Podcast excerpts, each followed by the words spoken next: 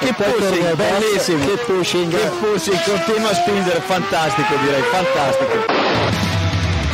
Go to the finish line, keep pushing. Don't worry, I'm pushing like a hell. Fucking, fucking right of it. That was amazing, guys. Woo-hoo! Yes, yes, yes! I'm much quicker than Jimmy. Give me the full power then. Avanti, Fer, avanti! All the time you have to leave a place. Okay, Felipe, Valtteri's faster than you. Do not hold him up. Hey guys, this is ridiculous. Hola, soy Pedro de la Rosa y estáis escuchando Keep Pushing.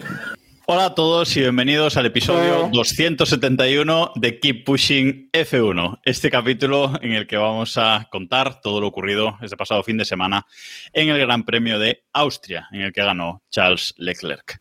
Para comentarlo tenemos por aquí a Héctor Gómez y bienvenido de nuevo Buenas. Iván Illán. Buenas noches, un poco tocado todavía, pero aquí te tenemos ya. Bueno, vale, pues nada, decía que pedir perdón por la voz, aunque antes lo he hecho y no se ha oído. Así que nada, aparte del retraso habitual, pues por la voz también hoy. A ver si aguantamos como Leclerc y no terminamos como Sainz. Bueno, nos ha pedido que le hagamos hablar poquito hoy, así que bueno, vamos a, a intentarlo. Y en un ratillo se unirá Diego Otero también a, a nosotros. Bueno, fin de semana de carrera al, um, sprint, fin de semana eh, diferente, con tres días eh, más de, actividad más eh, competitiva. Y vamos a empezar pues por el principio, vamos a empezar por el viernes, tuvimos unos libres 1 que lideró Max Verstappen con Leclerc segundo. Y luego por la tarde ya tuvimos la clasificación. No la carrera de clasificación, sino la clasificación Q1, Q2 y Q3. ¿Qué tal eh, el fin de semana en general, antes de comentar esta clasificación? ¿Os habéis divertido en general este fin de semana o cómo lo habéis visto, Héctor? Sí, nos hemos divertido bastante, ¿no? Hemos tenido ahí carreri- carreritas, hemos tenido clasificación, sprint y carrera. Eh, mucho humo, también hemos visto demasiado humo. Y la FIA aplicando las normas también como le parece, aplicando a lo mejor, ahora después lo debatiremos mejor, lo de las banderas, pero un poco pitorreo también aquello. Que por una Ahí- vez, han aplicado las normas por una vez, pero yo qué sé, es que ya era excesivo, ¿no? Eso. También eh, se han guardado para cenas futuras, o sea, no, no tenían donde cenar en Austria, Sí. entonces han, se han reservado para cenas, dinerito para cenas futuras. Te refieres al podio, ¿no? Creo que fue al, al Sí, podio sí, tras la carrera que les citaron a los tres. También te digo, no sé por qué esto de citar a todo el mundo aquí en a comisario, porque realmente hay cosas que simplemente se aplica sanción o no. Eh, y en este caso, pues eso, aplicaron una sanción que actualmente está suspendida hasta que les apetezca una buena cena y la aplicarán, imagino. Se supone que es hasta que reiteren en la en, la en lo que hicieron, ¿no? Sí, sí, luego lo, luego lo comentaremos también porque madre, madre mía, esas, esas sancioncitas eh, extrañas que ha aplicado la, la FIA este fin de semana. Bueno, como decía, clasificación. Clasificación en, en- viernes. Una clasificación eh, también extraña, con una Q1 pues bastante mm, habitual, con mm, Vettel eh, último en, en parrilla, eh, uno de los McLaren también eliminado, pero ya la Q2 eh, tuvo sus cositas eh, extrañas porque eh, Sergio Pérez, que tuvo realmente un, un viernes bastante eh, aciago, pasaba a la Q3 con una última vuelta eh, con un buen tiempo para meterse en, en Q3. Luego disputó la Q3, pero resulta que la vuelta de Q2 Héctor pues no valía. Por lo que sea, la vuelta de Q2 no, no valía, pero es que se dieron cuenta, entiendo que se dieron cuenta durante la Q2, espero, no sé, se supone que habían, bueno, había en dos curvas tenían eh, puesto dispositivos de medición para saber cuando un piloto se excedía de los límites. Entiendo que eso saltó. Y lo que, y lo que pasa es que imagino que no pudieron comprobarlo eh, hasta que empezó ya la Q3 y fue cuando aplicaron esta, bueno, cuando aplicaron, no, perdón. Cuando dijeron que se iba a investigar y ya lo aplicaron, vamos, horas y horas después de la clasificación. Lo que yo, o sea, lo que, lo que se comentaba eh, entre la prensa es que la FIA, o sea, como que se dio, se dio cuenta eh, justo en el momento en que, eh, justo en el momento en que empezaba la Q3, ¿no? Como que ya no les dio tiempo a decirle a, a Sergio Pérez, pues no salgas y que salga Gasly, ¿no? Entonces, bueno. Pero, ¿pasaba algo por pararlo? Tampoco pasaba nada, ¿no? Por decir, oye, señores, cinco minutitos. Ya. que, que tenemos, tenemos lío, tenemos un lío aquí, que no nos aclaramos, vamos a ver una repetición. No lo sé, pero quiero decir, tampoco veo que se, se ha parado, se han parado sesiones por cosas mucho más. Bueno. Sí, a ver, lo que es, lo que es absurdo, eh, sin, sin duda lo que es, lo que es absurdo, es que no mm, lo paren, sobre todo porque hay un piloto que se podía meter él. Es decir, hay un, Eso, hay un Gasly, que se podía eh, meter en, en- en Q3 y no le dan esa oportunidad. Porque Sergio Pérez, vale, lo sancionan, le quitan todas las vueltas de Q3 y su vuelta de Q2, con lo cual sale el decimotercero el, el sábado. Pero Gasly, Gasly no puede salir más que décimo, o sea, no le dan a la oportunidad, Por lo que sea, Gasly tampoco se quejó. por lo que sea. Por lo que sea. No vamos a decir de qué equipo es, pero no sé, no se quejó. No, pero a ver, lo que es bochornoso es. Además, eso, eh, ya lo que comentábamos antes, ¿no? Eh, esto de citar a los pilotos, a comisarios. Citaron a Pérez a comisarios también para explicar esto. ¿Qué tiene que explicar Pérez? Ya. ¿O ha pasado la línea o no? Miren las imágenes, miran los sensores. Vale, ha pasado. Vuelta de Q2 eliminada. Por lo tanto, Q3 no sirve, ¿no? Que también en esto tuvimos debate el, el mismo viernes porque dijimos, bueno, vale, si le eliminan la vuelta de Q2, no, le eliminan las vueltas de Q3, saldrá de décimo, que hubo muchos dudas. periodistas, sí, sí, muchos periodistas incluso, de, de aquí, de todos los países, ¿eh? Em, durante esa tarde dijeron, no, Pérez saldrá eh, décimo, porque tampoco tenían claro, se le habían eliminado las vueltas de Q3, las de Q2, todas las de Q1, nada, un desmadre. Sí, Bueno. no tiene mucha lógica, ¿no? Eh, yo creo que lo de retrasarlo es lo que comentáis, sería lo más lógico en caso de este tipo de dudas, ¿no? Tiene Sí, poca es que cintura. no, no- no sé por qué no se puede retrasar cinco minutos, es lo que decía Héctor, ¿no? Pero Pues bueno, que una, ba- una bandera roja se. Hay hay una bolsa en la pista y se saca una bandera roja, ¿sabes? Que, pues, no sé, en este, en este momento que la, que la actividad está parada en pista, por retrasarlo un poquito y decir, vamos a ver, vamos a aclararnos a ver qué ha pasado aquí. Más que nada porque, bueno, tenías un piloto que es Pierre Gasly que merecía estar ahí, ¿no? Bueno, la cuestión es que no hubo demasiadas eh, quejas al, respecto y eh, luego tuvimos eh, una Q3 en la que hubo dos accidentes, dos accidentes de dos Mercedes. además, esto lo comentamos, por cierto, en un Keep Express que grabamos el, el viernes por la, por la tarde después de la después de, la, de esta clasificación.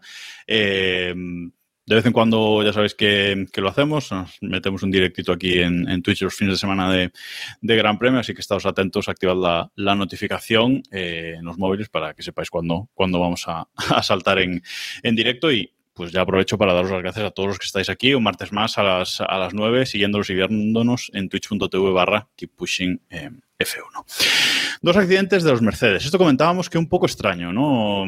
Iván, sobre todo que fueran eso, los dos Mercedes, aunque fueron dos accidentes diferentes. El primero, una corrección de Hamilton que sale mal, y el segundo, pues un accidente bastante típico eh, en esa última curva del circuito de, de Russell. Sí, son dos accidentes un poco buscando el límite, ¿no? Sin más. Eh, yo creo que en vera coincidencia que los dos fueran los Mercedes. No sé, eh, al final también en, estas circunstancias de carrera sprint, ¿no? Lo vimos con Pérez, ¿no? Tampoco te penaliza tanto, tienes un poco más de tiempo, ¿no? Para remontar.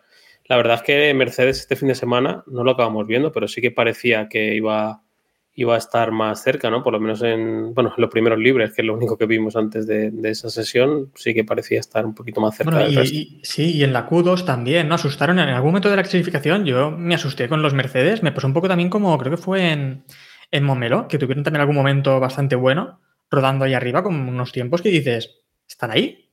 Al final no, parece que no. Al menos en ritmo de carrera están bastante lejos aún. Sí, parece que en ritmo de carrera están, eh, están lejos, pero se consolidan muchísimo como el tercer equipo en este, en este Gran Premio, ¿no? Otro podio de, Hamilton, que luego comentaremos, pero mm, parece que Mercedes, pues, ha dado un pasito más. No todavía para llegar a Ferrari Red Bull, pero un pasito más yo creo que sí que, sí que han dado, ¿no? Es un gran premio en el que han, en el que han hecho errores, tanto en calificación como en carrera, los dos pilotos. Y a pesar de ello han estado en el. Bueno, al final Hamilton en el podio y, han estado en su sitio, ¿no? Russell remontó un montón a pesar de penalización, etcétera, etcétera. Y el coche tocado también. Mister Consistencia, ¿no? Que, bueno, ahora Mister Consistencia es Hamilton, ¿no? Creo que fue Coulthard el que también le llamó Mister Consistencia. Bueno, de momento Russell solo ha fallado una vez, ¿eh? O sea que. Bueno, este fin de 5. semana, este fin de semana ha tenido de todo, ¿eh? Ha tenido. Ya, pero ha acabado en el top 5. Recopilando, ha tenido el- la salida que tuvo, el accidente que tuvo en, en la, en la clasificación del viernes. Y después ha tenido lucha con, con Sainz en la salida, que le echa fuera. Y después el toque con, con Pérez también, que le hace incluso trompear. Qué toque. Ahora lo comentaremos. Ahora lo comentaremos. bueno, vamos con la, con la carrera clasificatoria. Bueno, warm-up el sábado por la, por la mañana y luego carrera eh, clasificatoria el sábado por la, por la tarde, que ya está por aquí Diego Otero con nosotros para comentarlo también. Buenas noches, Diego. Buenas noches, ¿qué tal? Todavía se está colocando, ¿eh? Por eso, Sí, estoy- aún estoy procesando el procesando que estamos en directo. ¿Ya podemos, ya, ya habéis rajado de Sainz o no hemos llegado a esa parte? No, todavía no, todavía Ah, no vale, hemos vale. llegado. Eso, por eso te esperábamos a ti, ya lo Vale, sabes. perfecto, perfecto. Eh, bueno, empieza la carrera de, de clasificación y la primera buena actuación de Alpine, Alpine de este fin de semana, porque salen todos a la vuelta de formación y el Alpine de Fernando Alonso queda con los calentadores en parrilla. Mm, esto yo aún tengo dudas de si lo hicieron a propósito, Héctor, eh, porque ya sabían que estaba el coche roto Sí, sí, o se sí, olvidaron. sí, sí. Joder, a propósito, sí. ¿Cómo se van a olvidar? No, no, no. Bueno, bueno. Bueno, a ver, en un primer momento, os pregunto a vosotros y a la gente del chat y también a la gente que nos escucha en podcast, que lo dejen en comentarios, ¿qué pensasteis cuando lo visteis? Porque esto fue alucinante. Porque sí, lo primero que te viene a la mente es, ¿esta gente se ha olvidado de, de las mantas? Después piensas, no sé, a lo mejor es una estrategia para calentar neumáticos hasta el último segundo, ¿no? Y tenerlos más... Pero... Yo de buenas a primeras no me di cuenta de las mantas. Entonces, lo primero que pensé fue. Viste el coche levantado, al menos. Eh, no, no, no, no, me- o sea, vi, vi que salían La- todos y, el, la- al- y el al- y el al- y el alpine parado. Y lo La- primero que la pensé no- fue no a tomar por saco. A tomar por saco. Fue como, venga, ya la han terminado de liar. Luego ya, pues sí, ves lo de las mantas, tal, y dices, ya la, han- la han liado pardísima. Pero en un primer momento vi el alpine parado y dije, a tomar por saco. De hecho, es, es la típica de estos momentos, que se joda lo vato por cansino. Pero luego ya te das cuenta de que había sido más, más tal la historia. Pero bueno, luego parece que consiguen eh, de nuevo arrancarlo, ponerlo en marcha, desahogar- pero finalmente no puede tomar parte en la carrera de, de clasificación. Y empieza ahí el fin de Bueno, semana. eh, bueno, hacia- la, la sprint, ahora ya es sprint, ya no es carrera de. Perdón, Claro. perdón, perdón. Eh, ya que mencionabas la clasificación, recordar que Alonso también tuvo problemas el viernes en clasificación, porque en Q2 o en Q3 rompió, bueno, rompió parte del fondo, iba a decir plano, pero ahora es, fondo simplemente. Esto un saludo a Jero. Eh, rompió parte del fondo y, eh, vamos, la vuelta de Q2 y la vuelta de Q3 fueron incluso peores que la de, la de Q1. Ha sido un fin de semana muy bonito para Alonso. Sí, todo el mundo, eh, eh, lo comentábamos también en ese equipo express, que todo el mundo mejoró sus tiempos en Q2 y en Q3, menos Alonso, que los empeoró. Además, los iba empeorando a cada, en cada sesión. Y dices, bueno, pues eh, perfecto. Eh, cabreo monumental de, de Fernando Alonso, porque es un fin de semana en el que al Pink en general ha ido bien. Ahí tenemos a, a Ocon. Y ya no poder tomar parte en la carrera clasificatoria y tener que arrancar el domingo desde la última posición de parrilla y van, pues bueno, eh, otro varapalo que le siguen sin salir las cosas este año. Sí, llevan muchos fines de semana así, ¿no? El último, creo recordar, el de Canadá también pintaba bien la cosa y no, y no llegaron a, a buen puerto de la misma manera. El único sitio donde así han rentabilizado un poco la posición que merecían ha sido el- la semana pasada en Silverstone, ¿no? Que creo que hizo quinto, ¿no? Creo recordar. Sí, quinto. Eh, pero el resto ha habido, ha habido bastante grandes premios que nos hemos encontrado con esto. Eh, creo que Alonso por rendimiento debería, vamos, llevar los puntos de Ocon o, o más arriba, ¿no? Debe- yo creo que en rendimiento, ritmo, lo que, como lo queramos llamar, debería ser el piloto detrás de los tres equipos de arriba que más puntos llevara o que más ritmo tiene, ¿no? A ver, momento hacía- no- sí. este fin de semana eh, vi también un, un artículo que publicó David en el 20 minutos eh, que mencionaba pues la larga lista de incidentes que le han, le han ocurrido a Alonso y si te pones a sumar 30-35 puntos, incluso alguno más, fácilmente se, le- se les han ido, ¿eh? porque si queréis recopilamos y eh, tenemos el fallo de motor en Bahrein, en Arabia Saudí otro fallo de motor, en Australia la pieza defectuosa esta de 2 euros que, y en Australia va muy bien también en monoplaza que incluso Alonso habla de que puede luchar por la pole. En Miami tuvieron una mala estrategia también en clasificación. En el Gran Premio de España, mala estrategia en clasificación, problemas en boxes, en Canadá problemas de motor y en Austria otra vez problemas de motor en el, en el, en el sprint y fallo también de una pieza en, en boxes. pues es que han sido... Sí, Ocon tiene 52, si no estoy leyendo mal, que es prácticamente el doble de los 29 que tiene Alonso. Y Ocon tampoco es que haya tenido una temporada sin problemas. O sea que No. también ha tenido no tanto como Alonso, pero sí que ha habido dos, tres carreras. Pues Alonso, pues eh, tú has dicho 50, 50 y ¿cuántos has dicho? Eh, A, Ocon? 30 y- a 23 puntos está Alonso de, de Ocon, 29 contra 52. No, pero es que Alonso estamos hablando de que podría tener incluso más de 70 puntos actualmente.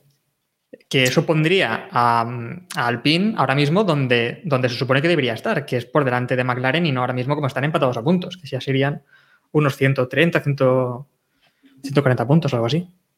Tercera, eh, cuarta posición más o menos estable. Sí, es increíble que también McLaren el mejor puesto que ha hecho ha sido un, un- un quinto puesto. eh, y bueno, están esos empatados a puntos. O sea, Y, con un piloto, ¿eh? Y con un piloto, efectivamente. O sea que. Porque bueno, el otro. Bueno, En pero el, tal vez el plan era esto, ¿eh? porque también en pretemporada se habló muchísimo de, mm, sobre, sobre el plan de todos los equipos, no solo lo de Alpine, ¿eh? y todos comentaron que al final lo que buscaban era el potencial y el rendimiento y no tanto la fiabilidad, ¿no? porque sabían que la fiabilidad de cara a la siguiente temporada se podía mejorar, pero la potencia la que tenías ya era la que se quedaba.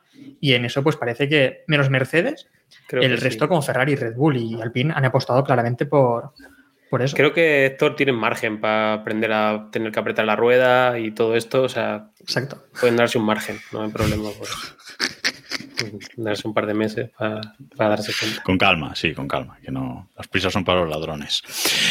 Bueno, eh, en esta carrera mm, al, um, al sprint, una carrera corta y de, media horita, eh, lo que vimos fue que mm, parecía eh, que Verstappen tenía más ritmo que nadie, ¿no? En los libres 1 fue más rápido, en clasificación fue más rápido por delante de los dos Ferrari y aquí en carrera parece que tenía un ritmo eh, muy bueno en muy bueno en, en casa. Tuvo ahí una lucha, tuvieron ahí una lucha inicial sus rivales, Leclerc y, Sainz en la, en la salida, pero parecía que Verstappen tenía más ritmo que, que nadie. Eh, Diego, ¿te sorprendió esa lucha Leclerc-Sainz? Ya que quieres empezar a darle cañita a Carlos. Eh, no, los palitos a Carlos se los damos luego cuando lleguemos al domingo, pero eh, no, es decir, me sorprendió porque no me esperaba Sainz tan agresivo, la verdad. Eh, bien, en principio, a priori, luego hemos visto que, que no tenía el ritmo que, que parecía en esa primera vuelta, pero mm, un error, yo creo que es un error de Ferrari, eh, 100% de no haber cogido a los pilotos antes de la salida y haberles puesto muy claritas las cosas. Es decir, eh, eh, es que lo hemos, yo, yo me, me- lo repito mucho, pero es que Ferrari está luchando contra Verstappen y Red Bull. Eh, tanto uno como otro son una puta pisonadora. Es decir, eh, Red Bull, todo el mundo puede cometer fallos, pero Red Bull nos tiene acostumbrados a ser efectivos, eficientes, a acertar casi siempre con la estrategia, a hacerlo normalmente bien si no tienen problemas, que no suelen tenerlos, más allá de temas de, de, de- a decir de rendimiento, de fiabilidad en algún principio de temporada. Y Verstappen lo mismo. Verstappen no es un tío que suele cometer errores. Verstappen es un tío que cuando lo tiene, lo tiene. Y si tiene que hacerlo, lo hace. No estás para ponerte a pelear en la primera vuelta o en las primeras vueltas entre tus dos pilotos que van segundo y tercero, mientras ves que Verstappen se está alargando, pero es que esto es de manual. Es de manual de pillarlos antes de la salida y decirles, niños, eh, aquí el, el objetivo es Verstappen. Y es de manual, según ves que empiezan a enciscarse, abrir radio y decir, ya, se acabó. O sea, aquí no hay mierdas. Es decir, el es que el objetivo tiene que ser intentar pillar a Verstappen. Eh, eh, hemos visto, o vi- vimos el domingo, que Leclerc tenía más ritmo que, que Max. Eh, y han perdido de recortarle puntos por, por, haber dejado, por haberles dejado mamonear el, el sábado. Ni siquiera sabemos o ni siquiera tenemos claro cómo hubiese. Es que a lo mejor podrían haber acabado el sábado mm, primero, segundo, Ferrari. No. Yo creo que el sábado no, ¿eh? pero bueno. El, el sábado Yo el creo que no. Red Bull tiene mucho ritmo, ¿eh? Yo creo que no. Yo creo que no, pero podría ser. Es decir, no lo sabemos a ciencia cierta y a lo mejor estás perdiendo una posibilidad de, una vez más, de recortarle puntos a Verstappen en un mundial que pues, parece que se le sigue que se le sigue complicando a Ferrari. A ver, una cosa también. Eh, hay que recordar que, bueno, primero, Binotto la semana pasada, el, eh, cuando terminó la carrera en Silverstone, se reunió en Mónaco con Leclerc. Cenaron juntos, parece que para calmar un poco las aguas por lo ocurrido allí, ¿no? Parece. por, la, por el tema de la Sí, estrategia. pero vi- visto lo visto, no fue para, como se decía, darle el papel de primer piloto. no sé. No, parece que no, sobre todo por lo del sábado. Después sí que es verdad que el domingo eh, Sainz decía antes de la carrera que les habían dejado claro que no se podía luchar en las primeras vueltas, sobre todo para intentar ir a por, a por Verstappen. Yo lo que sí que creo es que cambió, sobre todo del sábado al domingo, cambió la temperatura de la pista. Y Mucho. fue lo que. Sí. Y, y esto fue lo que hizo que, bueno, después lo comentaremos, pero lo de Verstappen con los neumáticos medios fue, lo pasó bastante mal.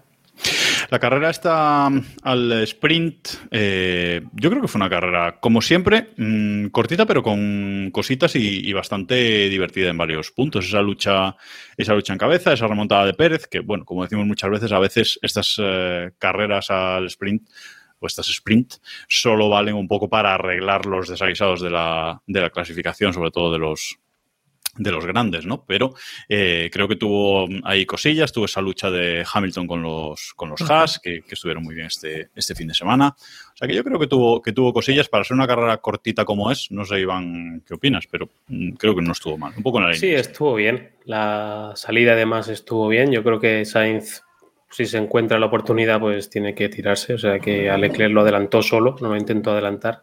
La única crítica que yo le haría a Sainz en esta ocasión es tirarse el exterior de la 3 de Verstappen cuando sabes que no va a salir bien, imposible. Y, y nada, pues es, es lo que hay. Tampoco no creo que haya que sacarlo más de contexto, ¿no? En la, la- la otra carrera pues tuvieron el sitio y creo que el Ferrari no tiene que estar eh, fuertes en ese tipo de situaciones en las que uno es más rápido que el otro y están molestándose uno con el otro. Al final todavía queda mucho mundial. Pero bueno, a lo que íbamos la carrera, eh, yo la vi bien. Al final es una, una carrera corta en un circuito que ofrece sus ciertas alternativas, ¿no? Así que viene, bien está, vamos, no, no quedó más. Sí que es verdad que la diferencia de, de degradación de los neumáticos fue clave, ¿no? Parecía que Verstappen tenía un poco más y al final el, el domingo nos llevamos la sorpresa, ¿no? Sirvió para confundirnos un poquito, ¿no? Y esperar otra cosa. Creo que mm, algo le pasó a Vettel, Héctor, eh, en esa carrera de- del, del sábado, en esa sprint. Eh, se lo llevan por delante y no sancionan al piloto que se lo lleva por delante. O sea, no sé, yo aquí. Sí, sancionaron a Albon, ¿no? Fue. ¿Lo sancionaron al final? Sí, sí. Yo pensé que habían dicho que no. Ah, bueno, vale, vale, vale. ¿Suficiente sanción entonces? Sí, yo pienso que sí. En un fin de semana también entretenido para Vettel, ¿eh? Ya comentaremos después, pero ha sido un, un gran fin de semana. Además, también el viernes le anularon la vuelta, ¿no? Salía último, de hecho, salía detrás de la Tifi incluso. Sí, sí, en, salió en el sprint. Y bien, a ver, de las sanciones que hemos visto este fin de semana, de las más acordes. Pues de aquí saltamos a la, a la carrera, que aquí sí, Verstappen salía, salía primero, pero eh, gana Leclerc esta, esta carrera, su primera victoria sin salir desde la pole, creo, creo recordar. Y aquí sí que vimos, como, como estábamos comentando, que Ferrari eh, tenía mucho más ritmo que, que Red Bull, y aunque las estrategias de paradas en boxes creo que fueron un poco extrañas, tanto por parte de Ferrari como por parte de, de Red Bull, eh, dio la sensación, Diego, de que daba igual un poco las estrategias, porque aquí Ferrari tenía mucho más ritmo que, que Red Bull, y si nada llega a pasar habrían hecho un, un 1-2, yo creo. Sí, o sea, aquí Ferrari lo tenía, lo tenía totalmente hecho. Es decir, no. Es que no había más. Si, si el sábado, al menos todo lo, lo- que vimos o lo que tal fue el, fue que Red Bull estaba, iba sobrado, ¿no? Pues no, sabe, no sé cuánto pudo influir la lucha de los Ferrari, pero bueno, sí que Red Bull, desde luego, el sábado tenía mucho más ritmo del que tenía el domingo, o Ferrari menos. Pero sea, el domingo lo de Ferrari era un. Era aplastante y de hecho es eso. No fue un 1-2 por, el, por los problemas que tuvo Carlos, que, que lo dejaron ahí un poco calentito, pero, pero vamos. O sea, aquí Ferrari. ver, sí- fue, fue raro, ¿no? Porque de normal Ferrari era más rápido en las clasificaciones y Red Bull era más rápido en carrera. Y aquí el domingo vimos que, por lo que sea, a lo mejor por lo que comentábamos antes, por la temperatura o por tal, eh, Esa de pista repente vimos que. ¿El que No, Diego? No digo, esa pista limpia yo creo que no les Sí, benefició. puede ser la en pista o limpia, sea, también lo comentaba Pietro Lobos, ¿no? Eh, ahora mismo por el chat. Eh, de hecho, la degradación de los medios de Verstappen es que fue increíble aquello, porque eh, además ya Leclerc le dio caza antes, que le adelantó también en pista. A partir de ya Verstappen tuvo que parar muy pronto, prontísimo, creo que era la vuelta 14-15. Y, y ya ese fue el problema, ¿no? Porque se metió ahí detrás de los, de los hash, aunque creo que los hash tampoco le, le molestaron mucho, porque enseguida creo que también entró Mick Schumacher o, o Magnussen y, y después Sí, uno- sí que le frenó, y después sí que le frenó un poco Hamilton, ¿no? Que también estuvo ahí con, con lucha con, con Hamilton. Y al final, pues eso también. Es, eh, frenar tan, parar tan pronto fue también lo que hizo que Ferrari aquí sí que hizo bien. Pasó un poco de la estrategia de Red Bull, vieron que posiblemente en ese momento pensábamos que iban a dos paradas. Visto lo visto después, y, eh, con dos tampoco hubiesen llegado, ¿no? De hecho, le comentaban a, a Verstappen por radio en un momento de la carrera algo así como intenta guardar neumáticos, entiendo que para ir a dos paradas. Y él preguntaba, ¿por qué? ¿no? Intentemos, como intentemos dar caza ¿no? a, a estos tíos. Y le dijeron, bueno, pues vale, vale, tira. Pero teniendo ya claro que iban a tocar hacer una tercera parada, pero aún así, pues prefirieron intentar ir a por los Ferrari, aunque tuvieran que hacer tres paradas, que dejarlo ahí y parar con dos y acabar terceros en el podio. Al final el resultado era el mismo, porque tampoco había mucho más que hacer. Pero Sainz, yo creo que habría hecho dos paradas solamente. ¿eh? O sea, Bueno, Sainz, a Sainz le dijeron por radio en un momento, eh, vamos al Plan plan, E. E. Plan E. Que siendo que este es el, el quinto plan ya. no, Que yo decía- también. Yo también creo que no, simplemente ¿no? es que el plan, el plan eco, yo no creo que sea el quinto, el quinto, o sea, lo comentaba No sé. también por, por Twitter, que no, no quiere decir que sea el quinto, habrá un A y un B y luego el eco, ¿sabes? No creo que sea el quinto plan, quiero Yo, que conociendo, conociendo a Ferrari, mm, yo, yo me espero que empiecen a nombrar los planes por la E en vez de por Sí, la bueno, mira, nos dice Pedro Lobos, el plan E es encendido. Pues puede ser. O sea, yo siento El- Ferrari me de imagino barbacoa, como- ¿no? Era- Vale, tenemos tres planes: el plan E, el plan G y el plan J.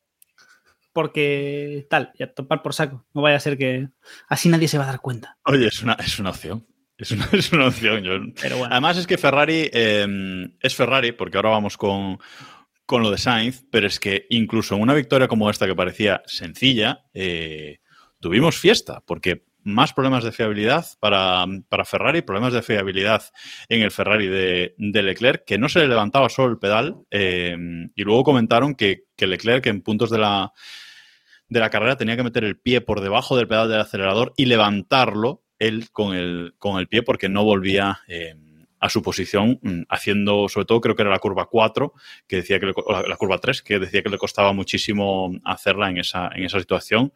Iván, nos dio ahí emoción hasta, hasta el final, Ferrari siendo Ferrari, vaya. Sí, la radio del final de, de la radio del final de la carrera fue, fue espectacular. Y creo que eso resume mucho lo, lo que sintió el pobre durante la, durante la carrera. Sí, más ahora cuando hemos visto también que Binotto ha dicho que el problema de Sainz es similar al que tuvo, tuvieron en Baku, ¿no? Con, con Leclerc, que os recordar. O sea que deja abierta la sospecha que estos problemas puedan seguir surgiendo en próximas carreras. No me, no me, no me da mucha seguridad mi Ferrari en, en lo que queda. Hay una cosa, nos pregunta Gonzalo Indy en el chat. eh, ¿Está bien que el piloto en plena carrera discute la estrategia? A mí me parece que el piloto debe hacer caso, no puede discutir un plan, debe confiar en, su- en su equipo. Eh, está bien tirar esta pregunta porque, vamos, es, yo siempre lo he pensado, ¿no? Stop Que- inventing. Sí, bueno, esto- no, pero stop inventing, bueno, sí, también era estrategia, pero me refiero cuando es una estrategia de paradas en boxes o algo así, hombre, yo entiendo que al final es tu equipo el que mejor sabe cómo gestionar la carrera, ¿no? Por lo tanto, Salvo que pilotos para. Ferrari. Vamos a ver, llevamos, o sea, llevamos años mm, mm, viendo y escuchando mm, felaciones a Fernando Alonso precisamente por hacer eso.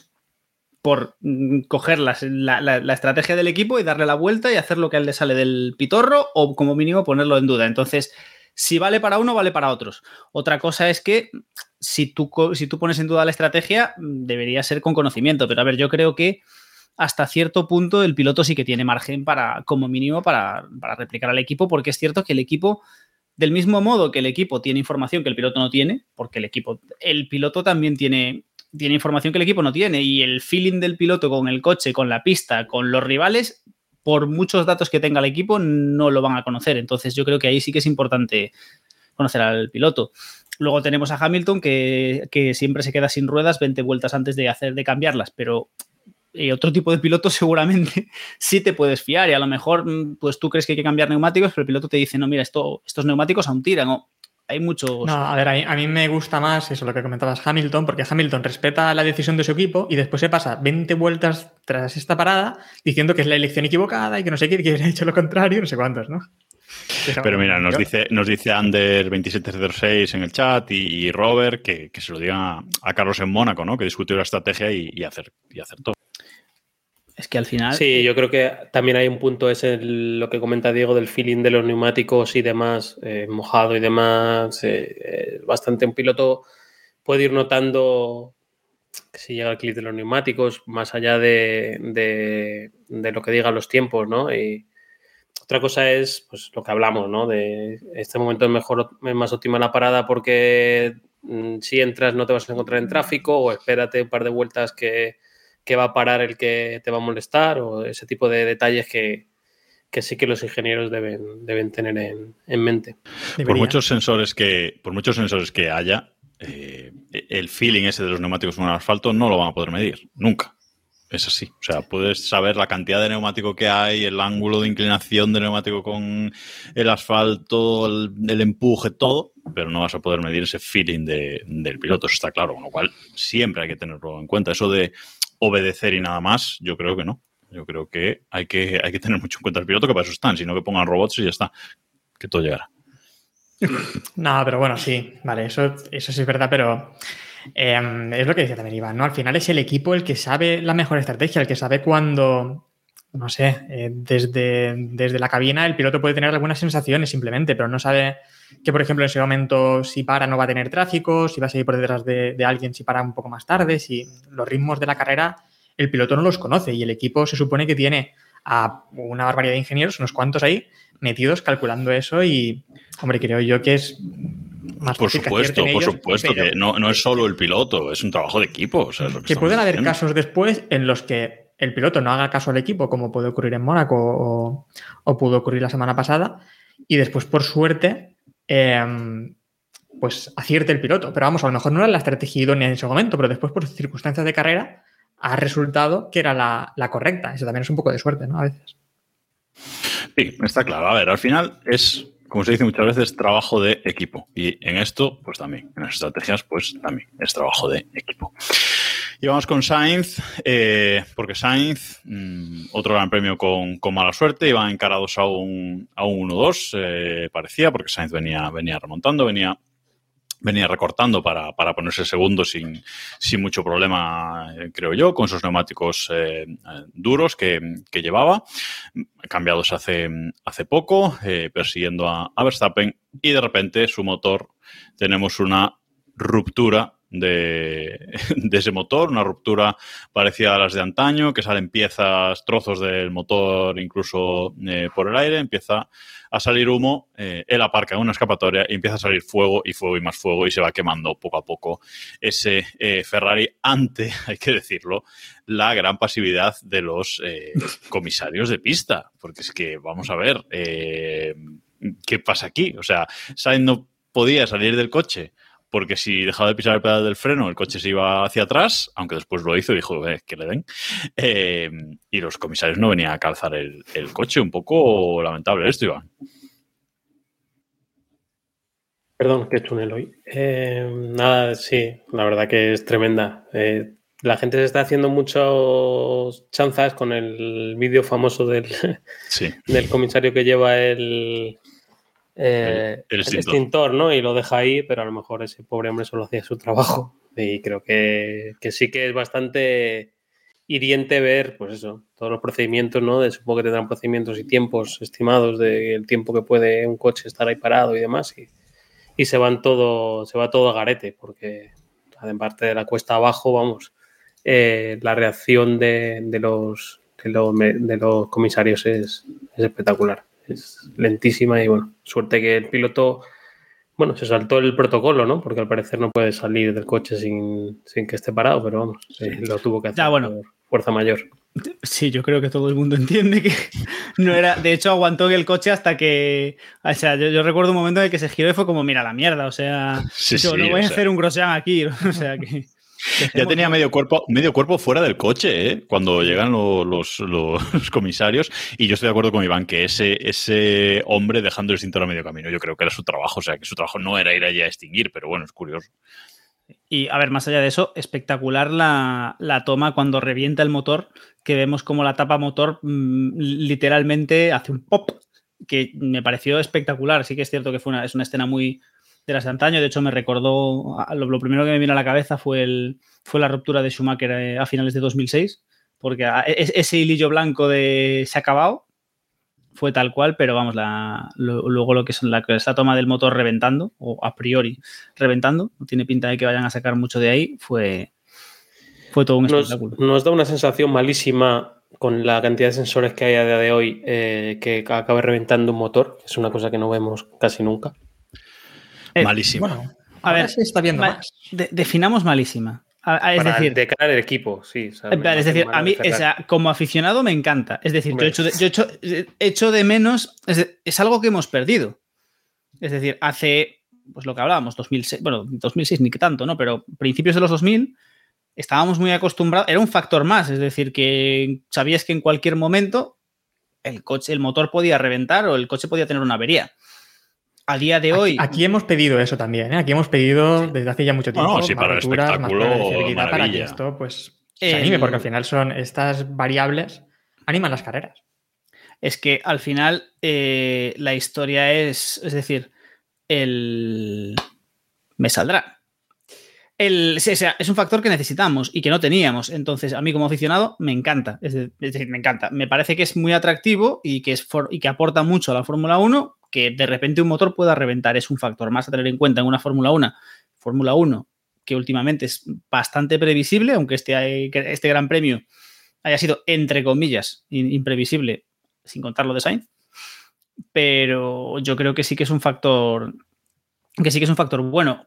Para el equipo, sí, es un poco increíble que no sean capaces de detectar antes que ese motor va, va a escacharrarse. Es decir, a mí me, me sorprende muchísimo. Y aparte, porque creo que tenían margen más que de sobra. Es decir, Sainz no tenía necesidad de estar exprimiendo el motor, que no sé si era el caso, pero no tenía necesidad de estar exprimiendo el motor a tope. Es decir, Ferrari tenía mucho más ritmo como para que si no adelantaban a Red Bull en esa vuelta, lo podían adelantar cinco vueltas después. Es decir, lo tenían hecho. A mí lo que me. Un poco lo que decía Iván antes, ¿no? Eh, un poco lo que. Yo, si fuera piloto de, de Ferrari, yo tendría una inseguridad total ahora mismo de cara a los finales de carrera, porque ya con lo que le pasó a Leclerc con una victoria fácil en Barcelona, con lo que le ha pasado ahora, con lo que le ha pasado otras veces, eh, ahora lo de Sainz reventando un motor, que veremos qué pasa. Creo que todavía no han dicho qué pasa con ese motor, o si no, no lo he visto, ¿eh? Sí, sí han dicho algo, pero a ver el estado en el que ha quedado ese, ese motor, que seguramente no valdrá para nada ya. Eh, con lo cual. De pisar papeles, estará bien. Sí, a vender bueno, por eBay. alguna pieza rescatan, pero que la verdad es que yo, de ser piloto de Ferrari, estaría muy nervioso en en el último cuarto de, de las carreras. Pero bueno, es lo, que, es lo que hay. Parecía que Red Bull iba a tener más problemas de fiabilidad este año y resulta que se han girado las tornas. ¿no? Bueno, decía Pirelli, eh, carrera a una parada. Eh, es que hay poco que comentar. O sea, lo de Pirelli este año. mm, Disculpa, es que no- nos dice Gasólico que ese motor es para Haas. Es ah, para- vale. Perdona, O para perdona, pero para, ¿sabes? lo- Para- los Haas que yo recuerde no han tenido abandonos por motor, ¿no? Sí, sí, eh, sí, han tuvieron. tenido, sí, sí, han tenido. O sea, bueno, a ver, cuando se partió por la mitad del coche de Schumacher no cuenta. o No, sea- ese no cuenta, pero, no, pero, pero sí, sí que han tenido. eh, sí que han tenido. Pero bueno, oye, antes, antes de darle el palito a Pirelli, sí, ya que vamos a cerrar Ferrari, sí que quería darle ahora sí el palito a, a Sainz, porque lo del sábado creo que no es criticable, pero eh, simplemente recordar lo que decíamos en el, o bueno, lo que decía yo en el capítulo anterior, que lo, de, lo que hizo Sainz en la, en la carrera anterior estaba muy bien, pero ahora tocaba demostrar que, que podía plantar cara y hemos vuelto a ver que no tiene ritmo para luchar con Leclerc. Entonces, Sí, eh, eh, de hecho, eh, creo que haciendo los cálculos con la sprint, en la sprint del eh, sábado, eh, eh, descontando las, eh, las, vueltas, o sea, viendo el ritmo por vuelta, tuvo el mismo ritmo eh, Leclerc y Sainz en clasificación que luego en carrera, ¿no? Y Sainz acabó a 5 segundos de Leclerc, pues bueno, más o menos lo que le quitaba en el cálculo era lo que le quitaba en cada vuelta Leclerc. De nuevo, Leclerc tiene más ritmo con este coche. Es que creo que. Claro, claro. con este, está año 2022, es decir, mm, lo dicho, el año pasado mm, Carlos le dio duro, pero las cosas como son. Bueno, a ver, al final tampoco nos engañemos con lo del año pasado. ¿eh? Eh, Leclerc también fue más rápido en muchas carreras que Sainz y, Sainz ha, aprovechado sus oportunidades. Lo de Silverstone es lo que se le pide, estar en el sitio. Yo creo que en esta carrera, y ahora te dejo, Héctor, en esta carrera ha estado en su sitio Sainz. Eh, yo es lo que espero de él, que esté cerca de Leclerc y ya está. Y que si tiene una oportunidad, que la cace. Y una oportunidad se llama los problemas que tuvo Leclerc, por ejemplo, ¿no? De, que con el acelerador y demás y tal, pues si estás a tres segundos o cinco segundos de él, pues le puedes meter mano el día que, el día que, esté mal, ¿no? Mm. Pero yo sí que creo que hay diferencias, ¿no? Con el año pasado, porque el año pasado al menos se veía que en algunas carreras podía tener el mismo ritmo o más ritmo incluso que, Leclerc, que en esta temporada, menos en contadísimas excepciones, Leclerc demuestra ser bastante más rápido que Sainz. Tenemos ya un meme en nuestro grupo de, Telegram, t.me barra Keep Pushing F1, que por cierto, hemos alcanzado los 400 miembros este fin de semana. Gracias a todos los que habéis difundido la, palabra. Algo haremos, ¿eh? He prometido yo personalmente que, algo haremos. No me ha dado tiempo de prepararlo para esta semana, pero algo haremos por esos 400, eh, o algo haré, por esos 400 miembros. Eh, y ahí en el grupo ya es meme eh, el tema de Pirelli. Ya es meme que Pirelli cuando manda, creo que es sábado por la tarde, manda ese correo eh, diciendo, calculando a cuántas paradas será la, carrera, pues ya es meme en el grupo poner la imagen y decir, pues todo parecido con la realidad, será pura coincidencia. Y ha vuelto a pasar este, este fin de semana. O sea, la declaración que tuvo Verstappen, Héctor, por ejemplo, es que no se explica. No, mm, pero ni esa ni muchas otras, porque es muy curioso también como pilotos como eh, Hamilton, por ejemplo, entra en la misma vuelta prácticamente que Alonso que iba con, que se lo con duros. Es, también fue increíble, ¿no? Y a mí me encantó sobre todo en la retransmisión, que parece que quisieron, no sé, sacar los colores, o es el típico, la típica infografía que tienen programada en sacar en tal vuelta y después no se olvidan y la sacan de todas formas, porque era la, era la, la ventana en la que ya se podía hacer la parada con los duros. Y hacía ya como 5 o 10 vueltas que habían parado ya con los pilotos que iban con duros. Por lo tanto, fue, a mí me llamó bastante la atención. Al final, una cosa, nuestro mayor amigo, yo creo que con Pirelli, es la, es la temperatura. Así que esperamos carreras muy calurosas y veremos pues carreras muy divertidas en estas carreras que quiere Pirelli de una parada en boxes.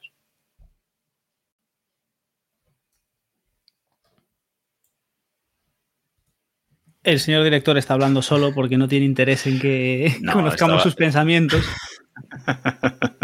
Échumelo ahí.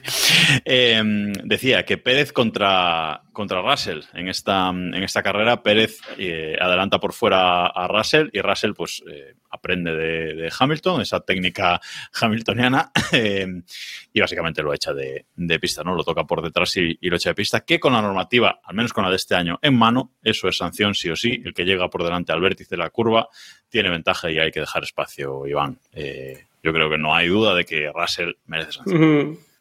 Eh, este yo Suelo, suelo defender lo de dejar espacio y tal, pero creo que Pérez tiene bastante sitio a la izquierda para, para ver un poco la trazada. Dicho lo cual, si sancionas a Russell, no le puedes sancionar con 5 segundos por arruinar la carrera de otro piloto. O sea que no estoy de acuerdo ni en la sanción ni en la, ni en el, ni en el, ni en la penalización, por así decirlo. No sé, em, por ejemplo, la de Gasly sí que me parece que, va mucho más pasado y que, le deja más espacio, ¿no? Creo que es con Vettel, ¿no? Que Vettel va mucho más abierto. También nos refleja, volvemos a decirlo de antes, eh, ponerse a adelantar en esa curva por el exterior, en las primeras vueltas con los coches tan cargados, en una curva que va en cuesta abajo, muy abierta, etcétera, etcétera, muy rápida, es un suicidio. Yo lo comparan con el tema de Albon. Albon estaba en las últimas vueltas luchando por su primera victoria en Fórmula 1 y Hamilton sí que se lo llevó puesto, ¿no? Pero creo que es más, no es tan comparable una cosa con la otra. Hace mucho tiempo que no vemos un stop and go, Héctor, en la Fórmula 1. Hay que recuperarlos. Hombre, en este caso no, a lo mejor no, pero bueno, eh, para mí sí que merecía sanción, ¿eh? Lo de, lo de Russell. Eh, primero, Russell, ya hemos comentado antes, ¿no? Russell también echó fuera a Sainz primero y después a, Pérez. Es verdad que Pérez se mete en una zona complicada. Eh, incluso Russell decía mm, algo así como que había visto una que había sido demasiado agresivo Pérez, pero aún así, bueno, le tienes que dejar algo de espacio, ¿no? No puedes, no puedes meterte así también en la curva, porque el problema no es que exactamente que Russell se fuera contra Pérez a propósito, sino que a mí me parece, viendo la repetición, que se sube por el piano, va un poco pasado, sufre sobreviraje y el coche es el que se le va hacia, hacia Pérez. Aún así, también él debía saber que no podía entrar así en la curva porque se le iba a ir el coche hacia afuera. Por lo tanto, para mí, cinco segundos están bien. Nos da la sensación de que hoy por hoy casi cualquier cosa que pase en pista son 5 segundos y ya está. Como que lo de los 5 segundos la FIA lo ha tomado como sanción única. ¿Y lo de Sunoda con Alonso? Bueno, ¿O lo de, o lo de Vettel entrando marcha atrás después del accidente con, con Gasly? Esto tampoco dije dos nada, veces, pero- ha entrado, dos veces ha entrado Vettel en pista marcha atrás este fin de semana. Sí, eh. sí. Cuidado con eso. ¿eh? ¿Cuál es la Cuidado otra? Yo recordaré la de, la de Gasly, pero no sé. También. Hizo El- otra antes. el en la clasificación o en la sprint entra marcha atrás de nuevo. En, parecido, muy parecido a lo que hace, Ahí a lo no que hace el, el domingo. Mm, que, no sé, o sea, bueno. Hombre, más que nada, a ver, me parece bien que entre, pero es que en ese momento, por ejemplo, el de Gasly, yo recuerdo que venían coches por detrás y hay alguno que se tiene que, tiene que apartarse un poquito porque si no, vamos, se lo lleva por delante. Pues ahí, ahí lo tenemos. Veremos qué, qué sanciones vemos también a partir de ahora. Pero a mí me da la sensación esa de que 5 segundos eh, vale para cualquier cosa hoy en día, sea como sea la sanción, Diego. Yo creo, bueno, yo creo que por un lado, mm, no sé si vale para todo, pero desde luego más no vamos a comernos. O sea, al final es como o nada o cinco segundos, salvo que sea una cosa muy escandalosa. Y luego, yo lo de Russell, cuanto más veo la acción, menos sancionable me parece. Es decir, al final, joder, no, no es Hamilton en Silverstone. Es decir, no es que Russell escupa a Pérez y un poco lo que dice Iván, Pérez también tenía sitio y Russell hace una trazada normal. No sé, no me, parece un incidente de carrera que volvemos a lo de siempre. ¿Qué, vamos a, ¿Qué penalizamos? ¿La acción o las consecuencias? Tomemos un criterio y tiremos a partir de ahí. Si penalizamos la acción, yo creo que es un lance de carrera, o sea, por encima principio de carrera, yo creo que es un lance de carrera desafortunado. Si penalizamos las consecuencias, entonces métele un stop and go, no le metas 5 segundos. El camino intermedio, no, no termino de verlo. Este fin de semana, ¿cuántas vidas ha salvado el Halo, Héctor? Sabemos, tenemos el número. No, no- no lo he contabilizado, pero vamos, unas, unas cuantas. Bastantes, bastantes. Otro podio de, de Lewis Hamilton, y como decíamos antes, parece, parece que eh, Mercedes se consolida en esa tercera, en esa tercera posición del Mundial, si no lo estaba ya. De todas formas, eh, ha acabado a 41 segundos de, de Verstappen. Eh, Hamilton tercero, Russell eh, cuarto con una buena remontada de, de Hamilton. Y bueno, mm, parece que se consolidan ahí. Hamilton, de hecho, eh, ha dicho que la carrera la hizo prácticamente solo, Iván, que, que la carrera se la vio por la tele, porque es que en carrera nadie por delante, nadie por detrás, pues a 41 segundos de, de Verstappen. mm, No hay más. Va a ser difícil. Sí, sí, es lo que tiene la posición que tienen ahora mismo. Y cuanto más se acerquen a, la cabeza sin llegar, pues más, más van a estar en esa tierra de en esa tierra. Y cuanto más aburrida sea la carrera para ellos, mejor.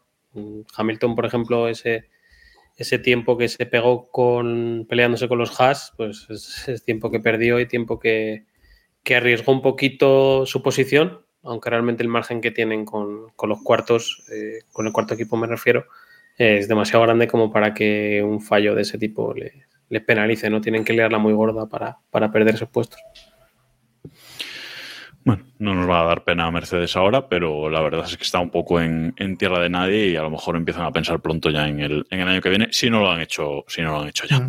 Uno- una cosa rara que me sorprendió de, de la radio de Russell que preguntaba que por qué eran tan lentos, cuando yo no les veía tan lentos tampoco, pero fue curioso aquello. Entiendo que, era por entiendo que era preguntando algo por los neumáticos, ¿no? A lo mejor no comprendía la degradación, no lo sé, pero fue un poco extraña esa, esa radio. Pues es el coche que, que tenemos, chico. No hay más. Eh, nos pregunta Robert eh, por el chat de, de Twitch que si gana Mercedes una carrera este año, que nos mojemos. No. Yo voy a decir que sí. Sí. Yo creo que no. Si pudo ganar con el año pasado. Bueno, Ganó, eh, o sea, el año pasado ganó Ocon y ganó Ricciardo. doblete de McLaren en Monza. Héctor, la cámara. Es No queremos recordar las, las predicciones de principio de año. eh, no vamos a recordar las predicciones No, de principio de, momento año. no, de No, momento. vamos, no, vamos a, no vamos a hablar de ese Mundial de Alonso, pero, de pero por lo menos lo de las victorias de momento lo, eh, lo- lo está cumpliendo a rajatabla. Ahí está. Eh, a ver, yo creo que en una carrera loca hoy por hoy Mercedes puede, puede pescar. De hecho, mm, lo estaba. Yo creo que ahora mismo Mercedes está un poco en el sitio donde estaba McLaren el año pasado, hasta la primera mitad del campeonato, ¿no? Que era un poco el tercer equipo. Sabías que, real- que no estaba para luchar el mundial, pero era como. Pero era el equipo que estaba ahí y que pescaba todo lo que, lo que apareciese, ¿no? Siempre estaban ahí para coger el buen resultado, para ser el cuarto, el quinto el, y pescar el podio cada vez que, cada vez que surgía la oportunidad. Y bueno, parece que Hamilton empieza a estar más cómodo con el coche, lo cual es bueno para la Fórmula 1, yo creo. Y, a ver, no creo que Mercedes lleguen a, a estas alturas a competir de tú a tú con, con, Ferrari y Red Bull, pero creo que sí que pueden. En una carrera un poco loca, en una, en una carrera en lluvia, en el día que Verstappen y el día que Leclerc echa a Verstappen y no tenga el Mercedes de Adamantium de Hamilton para, para seguir en pista, pues. Aún así estará Pérez y Sainz ahí detrás, ¿eh? Bueno, pero. Sí, Sainz. También, aquí también entre Sainz y Pérez y Sainz, Pérez, Pérez y Sainz deberían estar ahí, pero eh, no siempre están ahí. Sea, de hecho, Pérez mm, hemos visto que es un tío que, o sea, que sí que es cierto que lo está haciendo bastante bien desde la segunda mitad de la temporada pasada, pero sigue teniendo sus momentos de. O sea, Choco está ahí. El Choco interno sigue ahí y de vez en cuando lo saca a pasear. El espíritu está. El espíritu está. Echar un total. vistazo a la onboard de, de, la, de la salida de Pérez en la sprint porque decide meterse entre, creo que son Albón y no sé quién, en la curva sí. 3, que no cabe el coche ahí. Cierra los ojos y se mete. Sí, sí, una cosa espectacular. sí, sí, sí. Yo creo que esto de que habláis de Mercedes y de quién va a heredar una carrera de estas locas, Alonso está sembrando mucha suerte. ¿eh? De, sí, Alonso está para recolectarla, es como está liando las Siempre todas. se dice que la suerte iguala o lo dice él. Se compensa, lo dice él. Lo dice él está captando mucha, ¿eh? Es verdad. Porque leía, leía ayer. El campeonato entonces está. A ver, si la, si la, suerte, si la suerte se compensa, después de lo de McLaren Honda, yo creo que Fernando a estas alturas estaría, pero vamos, ganando con la chorra por fuera. Aún ah. le quedan años, aún le quedan años a la Fórmula 1, tú tranquilo. Se compensó con Toyota. Dos mundiales de resistencia sin rival. O sea, claro, es que no ya eso. Bueno, eso. pero lo de esta temporada le sirve ya para tener 10 podios, ¿no? Al menos. Claro.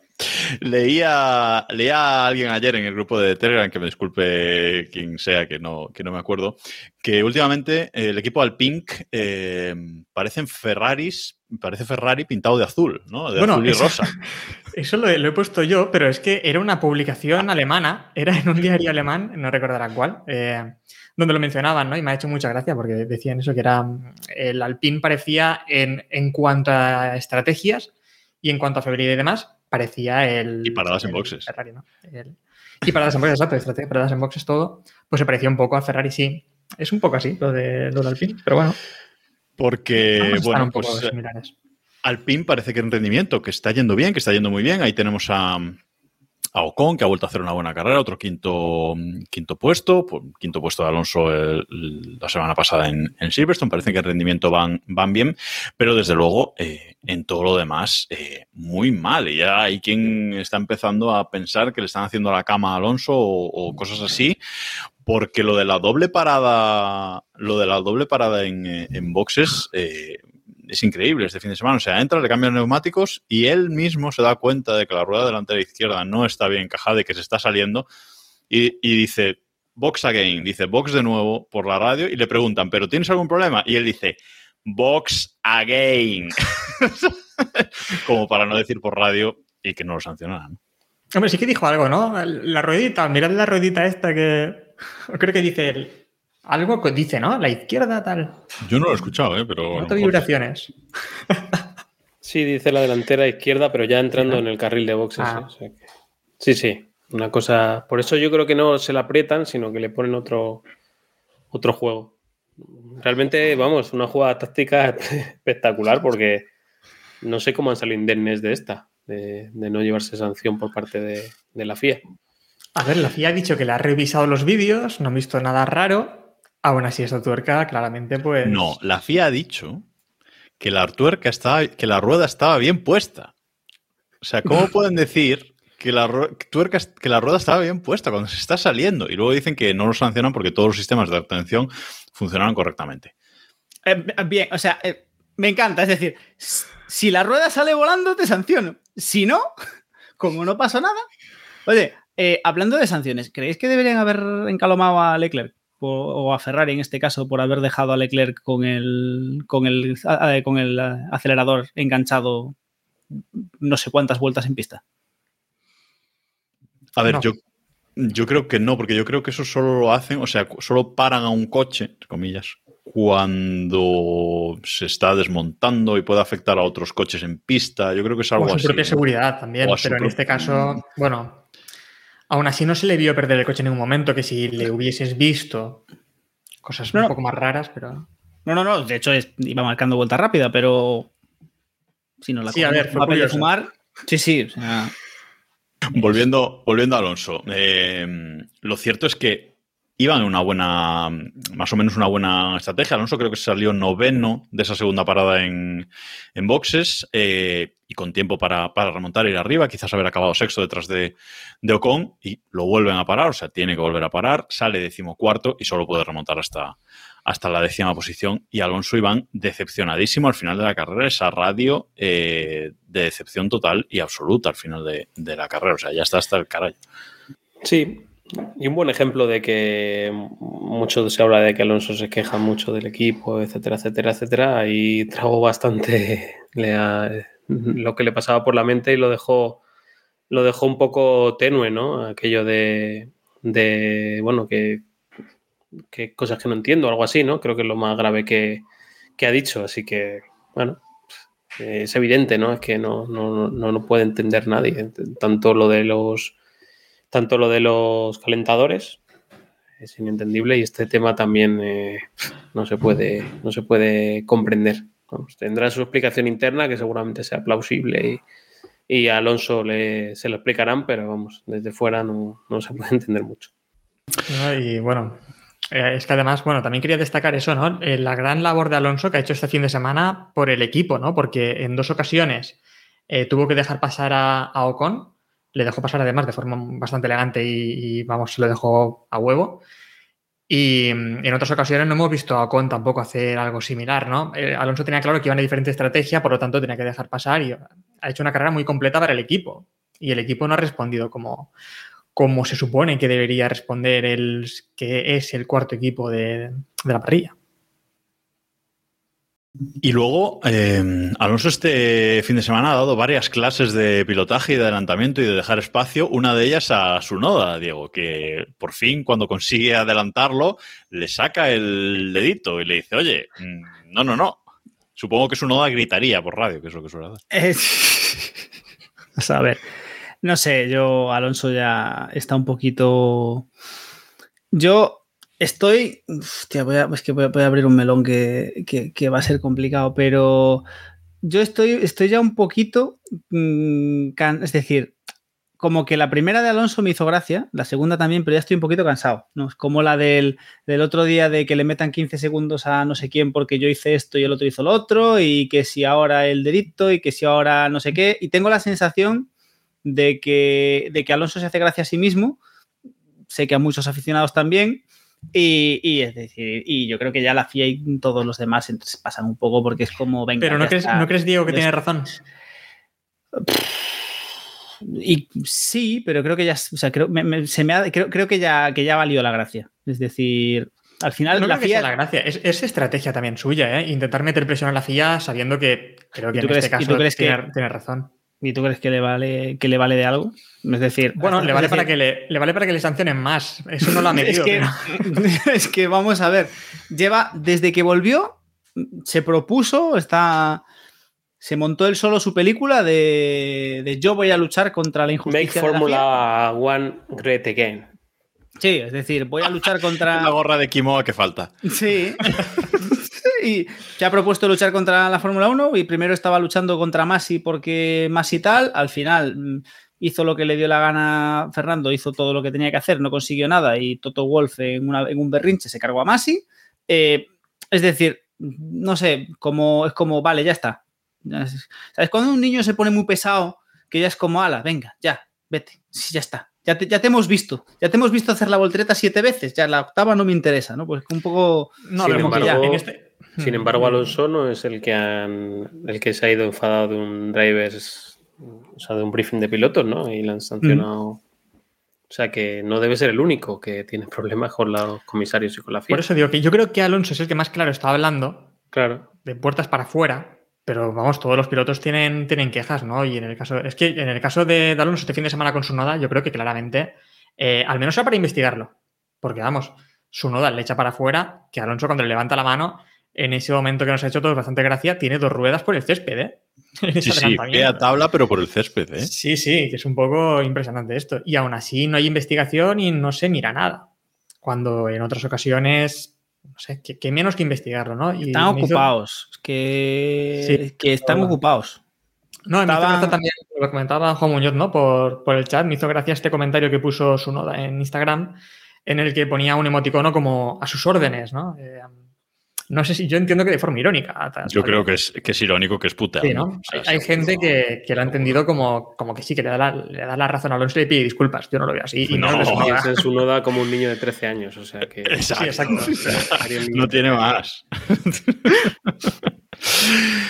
bueno, muy, fin- muy buen fin de semana para, para Haas. Ya lo, lo comentamos antes un poquito por, por encima, pero en clasificación muy bien. Se meten los dos en, en Q3, eh, sexto y séptimo. En la sprint eh, logran luchar ahí con, con Hamilton, hacen estrategia de equipo. Recordemos que este circuito, más de medio circuito, era bajo, bajo DRS, con tres zonas de, de DRS, insisto, más de medio circuito, y usaron eso para, para protegerse uno al otro. Solo Hamilton solo consiguió pasar a, a Mick en la, en la sprint, séptimo y, noveno. Y luego en la carrera, pues otro buen, otro buen papel con el abandono de, de Sainz, pues eh, sexto y, octavo. Mick sexta posición, eh, acaba por delante de, de Magnussen. Mm, se hace ahí con unos, eh, unos buenos puntitos para, para él. Y bueno, tiene que estar orgulloso de este, de este carrerón que, que ha hecho, que se ha puesto, por ejemplo, en el Mundial por encima de, de Yuki Tsunoda, que tampoco es que sea un gran logro, pero ahí está, ¿no? Esos, eh, esos 12 puntos que ahora tiene Magnus.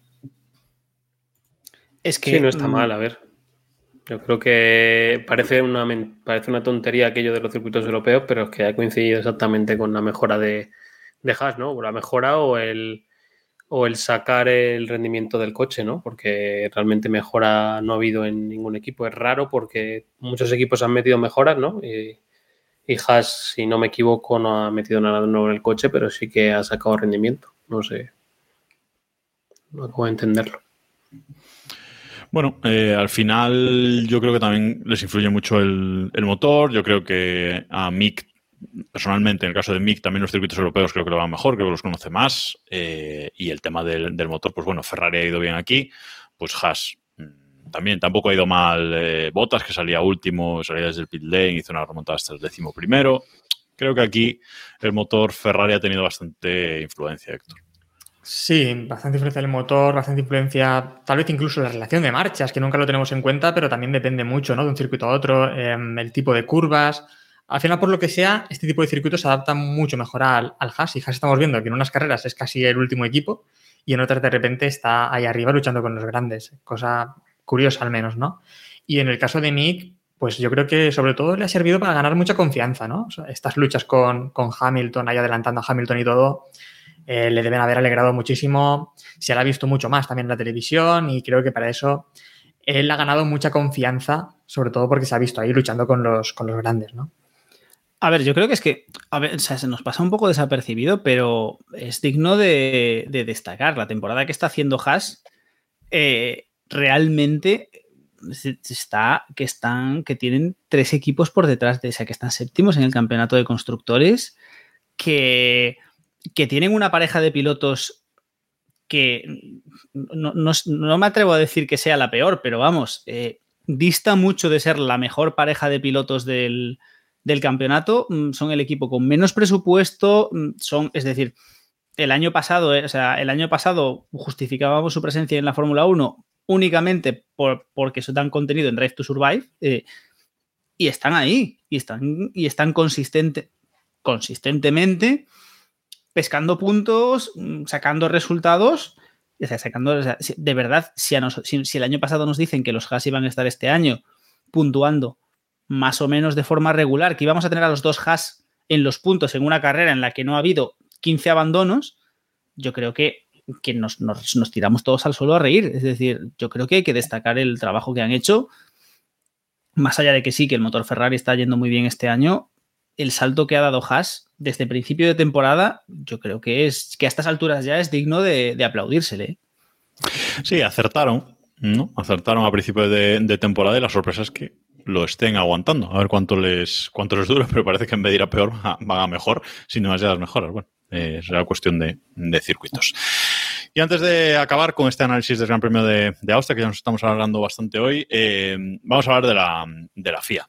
Porque lo de los límites de pista este fin de semana, mm, no digo que esté mal aplicado, que está es decir, por fin los límites de pista son entre las dos líneas blancas que, que separan lo, lo negro, eh, pero hemos visto 700 banderas negras y blancas en, en carrera a, un montón de, pilotos porque todos, que más y que menos, superaban los límites de, pista. No sé si esto es la solución a algo, Diego. Esto de, bueno, pues tres avisos y te saco bandera blanca y negra.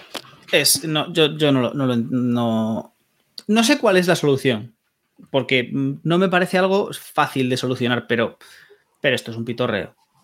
Es decir, es que est- est- estábamos haciendo, o sea, era, era eso, de hecho, la cantidad está bien porque nos ha dado un montonazo de memes eh, en Twitter durante todo el fin de semana. Un abrazo a, a Pablo Elizalde, a LGP, que nos ha dado más de un, más de un meme maravilloso durante el fin de semana a cuenta de las, del Laptime Deleted, pero es que yo creo que algo tienen que hacer. No sé el qué, no, no sé si vosotros tenéis alguna propuesta, alguna solución, porque si bien, es, si bien pues, en temas como el formato de clasificación u otras cosas, sí que siempre tenemos ideas, siempre vemos. Yo aquí no lo tengo claro. No sé cómo Graba.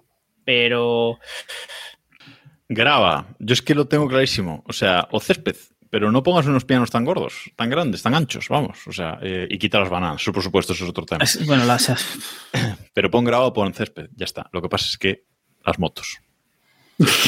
Pero si ya ha quedado demostrado que con las motos tampoco le viene bien lo otro. O sea, Ya, es verdad. Es verdad. Yo Las bananas también. En Monza hemos visto un Aston Martin volcar, rodar por las, Las- bananas. Que Lo de, sido- lo- lo de las bananas no es ni medio normal. Pero lo de las bananas no tiene justificación porque eso a las motos no lo usan, joder. Yo eché de ¿Sabéis menos dónde- un poco de, de infografía, ¿no?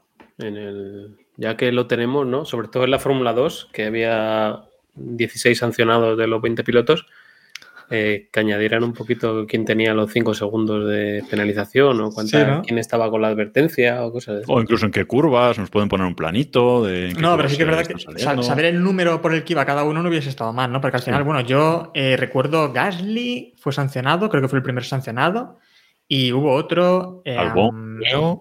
¿Albon fue? No. No bueno, Norris, Norris puede ser también. Sí, Norris es muy amigo de... Pero bueno, que al final te, te- pierdes, ¿no? En, en este tipo, en este tipo de cosas. Y bueno, si queréis comentamos lo de la Fórmula 2, que ahí ya fue grandiosísimo. Grandiosísimo. Dale, dale. No, bueno, en la Fórmula 2 hay que decir que ha ganado nuestro amigo también y ha venido alguna vez también por aquí, por aquí Pushing, eh, Roberto Meri.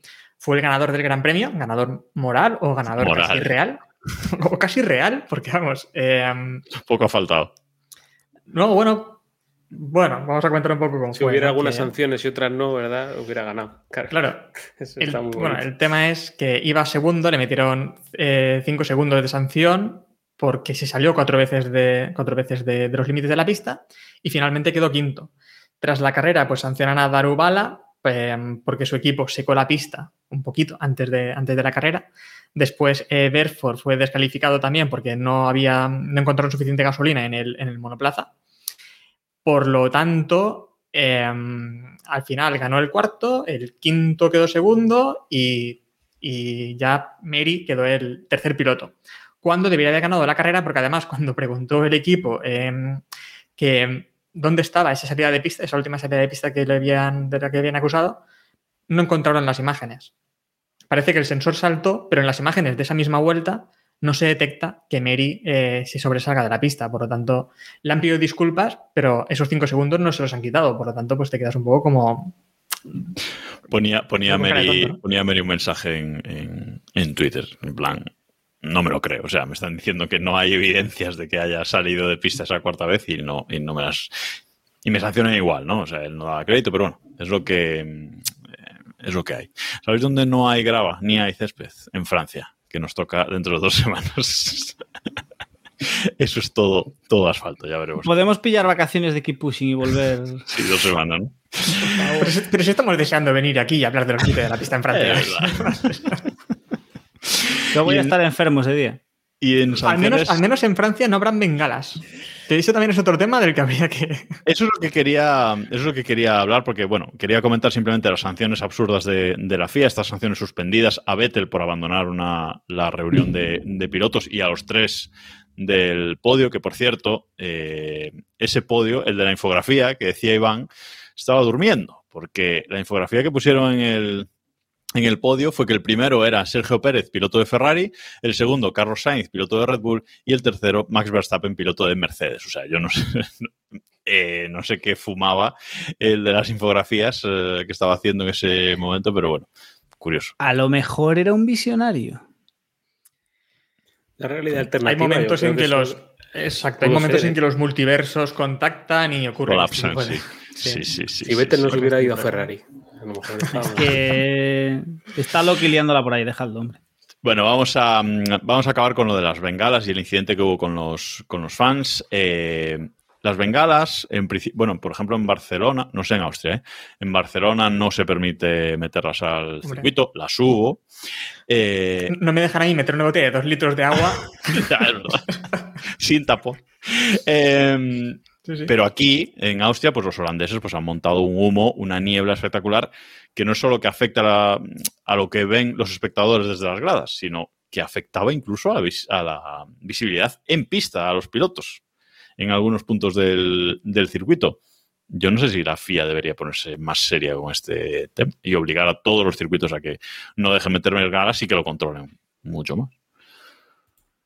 Lo más divertido es que hubo gente de los propios aficionados que ni siquiera vieron los coches pasar en las primeras vueltas por, Claro. por este tema. Que eso es lo más divertido. O sea, de- tú pagas por una entrada una millonada, que valen las entradas de la Fórmula 1, eh, y te dejan sin ver, sobre todo las primeras vueltas, que son, en teoría, las más interesantes, ¿no? Veremos qué hace la, la FIA con esto, pero lo de este fin de semana todo el mundo lo ha, lo ha comentado, ¿eh? fue bastante sangrante. Y ya vamos a acabar el podcast de, de hoy con una última noticia. Eh, bueno, Eccleston ha estafado casi 500 millones de dólares. Eso no es importante porque no nos 500 sorprende. más. 500 más. Pero la noticia que nos sorprendía hoy, y Héctor, creo que debes comentarla tú, es que la FIA y Michael Massey han roto relaciones y cada uno por su lado. Sí. Es que no tengo palabras para. Aún había esperanza. Aún había esperanza. Sí, aún había esperanza. Y eh, debo decir que lo he reservado ya. El libro de Masi lo he reservado ya, porque tenemos ganas de leer esas vivencias de estos años en, en la CIA. Y mm, pues eso ha sido un poco trágico, porque eh, también os quería preguntar eso. ¿Qué os parece, ahora que lle- llevamos unas cuantas carreras, qué os parece esto de mm, tener dos directores de carrera? Porque a mí la verdad es, me está cabreando cada vez más. No Drive no to. Survive, Massey Edition. Bueno, eh, dos directores de carrera, no sé, yo creo que no acaba de haber un criterio claro, aunque sí parece que están aplicando más las reglas por el libro en ciertas cosas. Pero me gustaba más como lo hacía Masi, que lo aplicaba según el espectáculo también. Pero con la normativa en mano, ¿eh? porque la normativa en mano te permite mucha holgura, por lo tanto. Pero sí, aquí es como que no hay criterio de, de absolutamente nada y según el fin de semana se aplican unas normas y otras tal y no sé. No me gusta. Si hubiera uno bueno, pues por lo menos. Exacto, al menos. Mitad. Al parecer, Russell este fin de semana ah, instó un poco ¿no? a que hubiera director único. Y A no ver, sabemos Vettel, ¿eh? Vettel no quiere ninguno, me parece. A ver, lo que yo creo es que ya solo como imagen, creo que la Fórmula 1 no puede permitirse este baile. O sea, la Fórmula 1 tiene que tener un director de carrera. Único. Ya solo como imagen. O sea, ¿no tiene la Fórmula 1 dinero para contratar a una persona exclusiva para ser director de carrera? Igual que no tiene dinero para contratar a comisarios eh, fijos también, como hemos dicho muchas veces, que no anden cambiando tres comisarios en cada circuito. Alonso cobra creo- mucho, ¿eh? Sí. Yo creo que en el caso del director de carrera es una cuestión de que después de, o sea, perdimos a Whiting eh, y no estaban preparados. Entonces metieron a Masi, se sacaron de la manga a Masi y les salió rana. No, Entonces pero yo antes, de- antes de Masi hubo otro, ¿no? Después de Waiting. Fue No, Masi no. directamente. fue Masi. Sí, sí, fue más así. Ese fin de semana tocaba en Australia, estaba allí. Y, Y, y pues Entonces, yo creo que se sacaron a Masi de la manga así un poco que lo tenían ahí escondido y no les salió bien. Y esta vez no quisieron arriesgarse. Yo creo, yo creo que debieron, debieron tener miedo de volver a sacarse de la manga a alguien que a lo mejor resultaba no estar en condiciones y que saliese mal y dijeron, no, no, no, vamos a buscar a alguien contrastado. Probablemente llamarían a Freitas y Freitas le diría, sí vale, pero si no tengo nada que hacer ese fin de semana. Freitas no estaba contrastado. Eh, bueno, hombre, Freitas era director de, ¿Y de Le Mans desde hace cuántos años, tío. O ¿Y Bueno, coño, pues oye. Pero um, en la Fórmula 1, no sé, no es lo En la. Fórmula 1 no, pero, pero a nivel motorsport sí. Es decir, y yo creo que por ahí, por ahí se les fue un poco la historia, que no quisieron sacarse, no quisieron ascender al, al mini Masi que tuviesen ahí, por si les volvía a salir la historia, y al final la- tampoco les ha salido mucho mejor.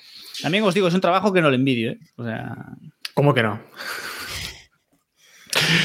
Bueno, veremos qué, veremos qué ocurre, pero yo creo que la Fórmula 1 no va a mantener esto mucho tiempo y quizás, no sé si la temporada que viene, pero mm, tienen que poner un director único porque ya son muchas voces las que están Y, a- sí, alzando. y sobre, sobre todo creo que un director al que le den confianza y un director que sepa que, mm, que no peligra su puesto porque lo diga Toto Wolf o porque lo diga Helmut Marko o porque lo diga tal.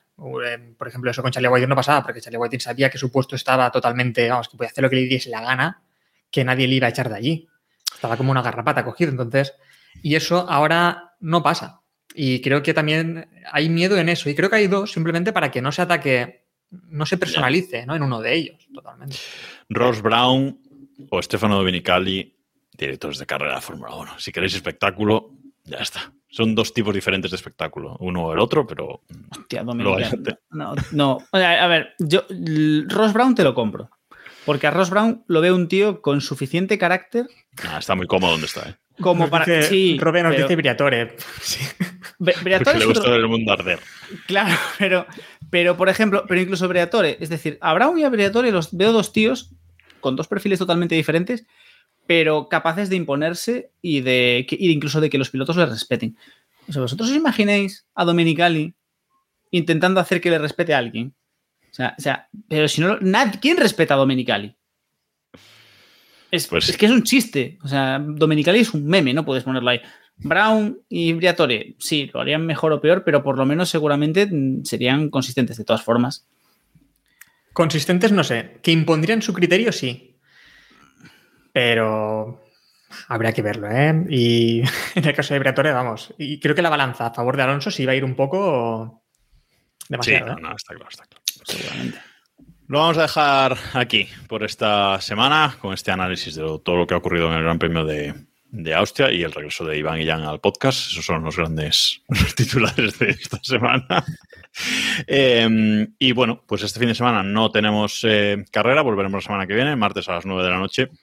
Por aquí estaremos en twitch.tv barra pushing F1 con esa previa del Gran Premio de Francia esperamos que pueda estar David por aquí también con, con nosotros. Y nada, deciros que nos podéis seguir en todos lados, como arroba KeepPushingF1, en Twitter, en, eh, en YouTube, aquí en, Twitch, en Instagram, eh, y sobre todo uniros a nuestro grupo de Telegram, t.m barra KeepPushingF1, que ya somos 400 y sigue siendo súper interesante, un ambiente genial, un montón de memes, un montón de informaciones de, de primera mano durante las, las carreras, de verdad, unidos porque está muy, muy interesante. Nada más, gracias Iván, Diego, Héctor, Eh, gracias a todos los que habéis estado ahí y nos escuchamos la semana que viene. Adiós.